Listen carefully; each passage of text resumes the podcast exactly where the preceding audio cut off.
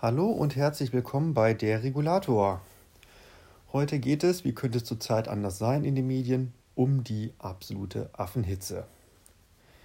Ja, so, was passiert bei der Hitze? Da gibt es auch manchmal Schäden, die eintreten können und was passieren kann und was so ein bisschen im Sommer drumherum noch passieren kann.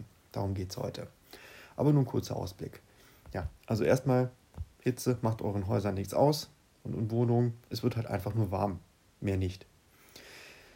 Ne, Im Keller bleibt es natürlich schön kühl, weil er unter der Erde liegt. So, und jetzt kommt aber ein bisschen Physik ins Spiel.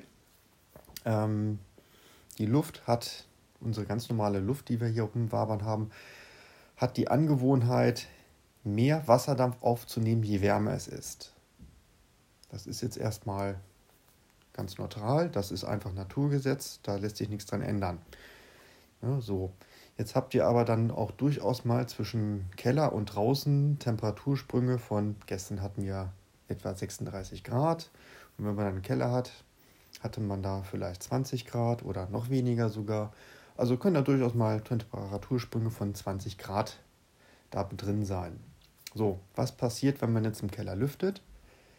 Feuchte, mit ähm, Feuchtigkeit angereicherte Luft kommt in euren Keller rein, trifft auf kühlere, wesentlich kühlere Oberflächen und die Luft kann dann kühlt ab und kann dann die große Menge an Wasser nicht mehr aufnehmen und dadurch bildet sich dann Kondenswasser auf den Oberflächen.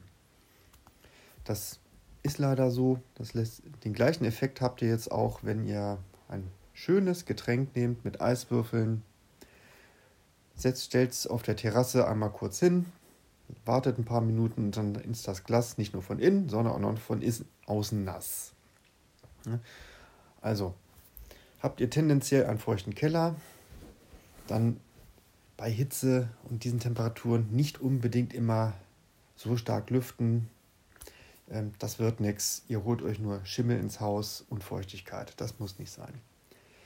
So, dann ein anderes großes Thema, je heißer es wird, desto dümmer werden die Menschen. Und was macht man immer gerne, wenn der Sommer da ist? Man grillt. Grillen ist schön, grillen ist lecker, mache ich auch sehr gerne. Und was tun einige, wenn man auf die Glut wartet?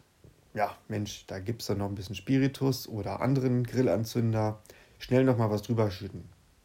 So, was passiert? Eine Stichflamme, wenn man Glück hat, ist man weit genug vom Haus weg. Da passiert dann also nichts. Und man wird, wenn man noch mehr Glück hat, wird man nicht verletzt. Aber das kann schon mal ganz schnell nach hinten losgehen. Also lasst es.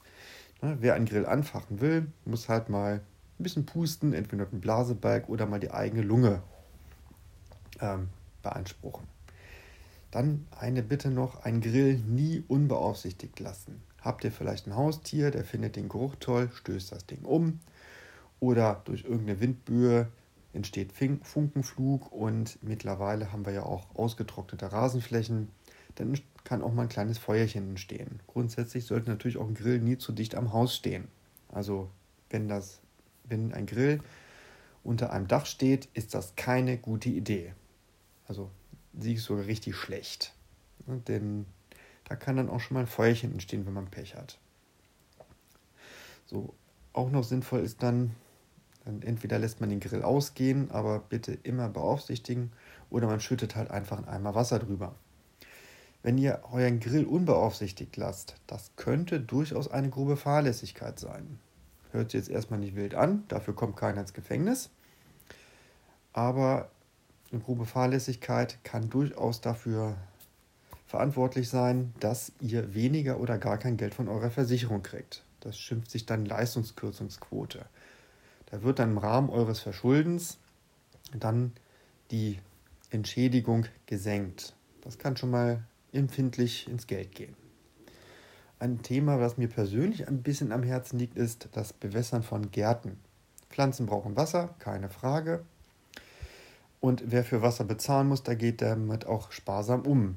Aber es gibt auch viele Grundstücke, die haben eigene Brunnen und pumpen dann auf Teufel komm raus, teilweise auch die Nacht durch, Wasser aus dem Boden und bewässern ihren Garten. Was passiert mit diesem Wasser? Ein Teil versickert und ein Großteil verdunstet halt einfach nur. So, was hat man damit gewonnen?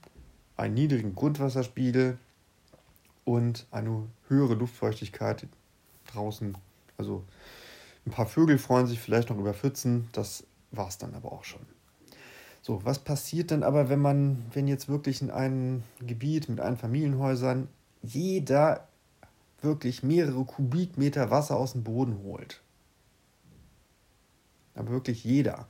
Da sinkt dann zwangsweise irgendwann mal auch der Grundwasserspiegel. Das hört sich jetzt erstmal undramatisch an. Ja, dann muss man halt eben ein bisschen tiefer graben, um wieder Wasser zu kriegen. Aber für die Natur ist es natürlich nicht ganz so optimal, sogar richtig beschissen, wenn der Grundwasserspiegel dauerhaft sinkt. Ne? Da beißt sich so ein bisschen die Katze im Schwanz. Man bewässert ja, um die Pflanzen zu versorgen mit Wasser, aber man holt in meiner Ansicht nach viel zu viel Wasser aus dem Boden raus. Das ist wirklich viel. So, wir hatten ja drei, bereits drei schöne trockene Sommer mit kaum Niederschlag. Da sind die Grundwasserspiegel schon stark gesunken. Was passiert denn im Boden, wenn das Wasser fehlt? Ja, da bilden sich dann Hohlräume, aus denen das Wasser weg ist, und die fallen irgendwann mal zusammen. Und das Dumme ist, die fallen nicht immer gleichmäßig. Das heißt, mal hat man eine größere Ab, ähm, Absenkung, mehr Hohlräume, mal weniger, mal mehr, mal weniger. Also irgendwann wird sich natürlich dann der Schwerkraft folgend der Boden einfach absenken. Und zwar ungleichmäßig. Und das ist für Gebäude nicht unbedingt ein Vorteil. Ganz im Gegenteil. So, also Fundamente können dann durch Unterspannung geraten und werden dann auch irgendwann mal, wenn die Absenkungen groß genug sind, reißen. Ich habe das schon mal bei einem Haus gesehen, das in einem Moorgebiet stand, neben einem Fluss. Und da hat ein Geologe damals Bohrungen gemacht und festgestellt, ja, hier hat sich der Boden ist trocken und hat sich dadurch gesenkt. Also ist wirklich trocken geworden.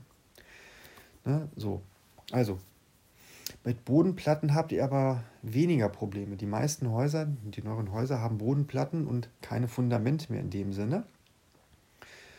Und die Bodenplatten sind quasi das Fundament auf einer großen Fläche. So, aber es gibt auch Häuser mit Streifenfundamenten, auf denen dann die Bodenplatte liegt.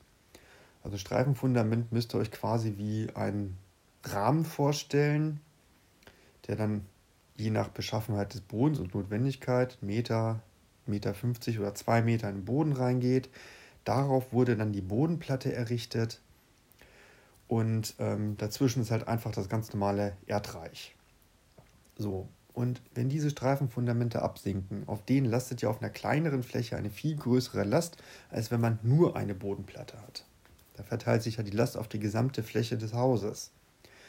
So, und dann wird es dort dann früher oder später dann auch zu Schäden kommen. Also es entstehen Risse und Gebäude können Schieflage geraten. Ich habe es einmal in einem älteren Haus erlebt auch. Da konnte man eine Murmel auf den Boden legen und die ist einfach weggerollt. Aber richtig schnell. Also da gab es dann durchaus wirklich dann Probleme. Das lag nicht daran, dass der Estrich schief gegossen wurde. Nein, das war einfach das Absinken des Bodens. Und okay, wenn jetzt nur der Estrich schief ist, könnten wir vielleicht drüber weggehen im Keller.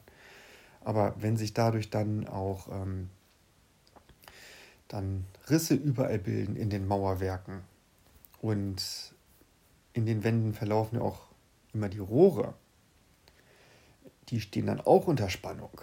Das ist dann schon nicht mehr so ohne weiteres von der Hand zu weisen. Das ist keine gute Kombination.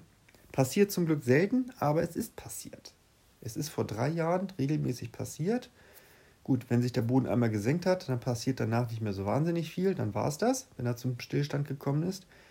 Aber es sind dann halt große Schäden entstanden. Und dann ist natürlich die Frage, wer bezahlt das? Es gibt für die Gebäudeversicherung eine Erweiterung mit Elementarschäden und da sind auch Erdsenkungen mit versichert. So, jetzt kommt aber das Kleingedruckte. Erdsenkungen durch Trockenheit als auslösende Ursache sind aber ausgeschlossen. Und weil ich das bei meinen Nachbarn immer sehe, ich bin der Einzige, der nicht kubikmeterweise Grundwasser pumpt. ähm, liegt mir so ein bisschen am Herzen, dieses Thema. Deswegen habe ich auch gerade ein bisschen viel darüber gesprochen. Aber genießt die Sonne. Nicht jedes Haus wird dadurch einstürzen, wenn man mal ein paar Liter Wasser aus dem Boden holt. Ähm, man sollte meiner Ansicht nach aber lieber das Wasser dann gezielt einsetzen, also lieber mit einer Gießkanne durch die Gegend laufen und ein paar Liter verteilen als ein paar Kubikmeter. Es ist meiner Ansicht nach auch wesentlich sinnvoller, dass die Felder bewässert werden als die Rasenflächen. Rasen essen wir nicht, aber das, was auf den Feldern wächst, das haben wir auf dem Teller. In diesem Sinne, ich wünsche noch ein schönes Wochenende. Bis demnächst. Tschüss.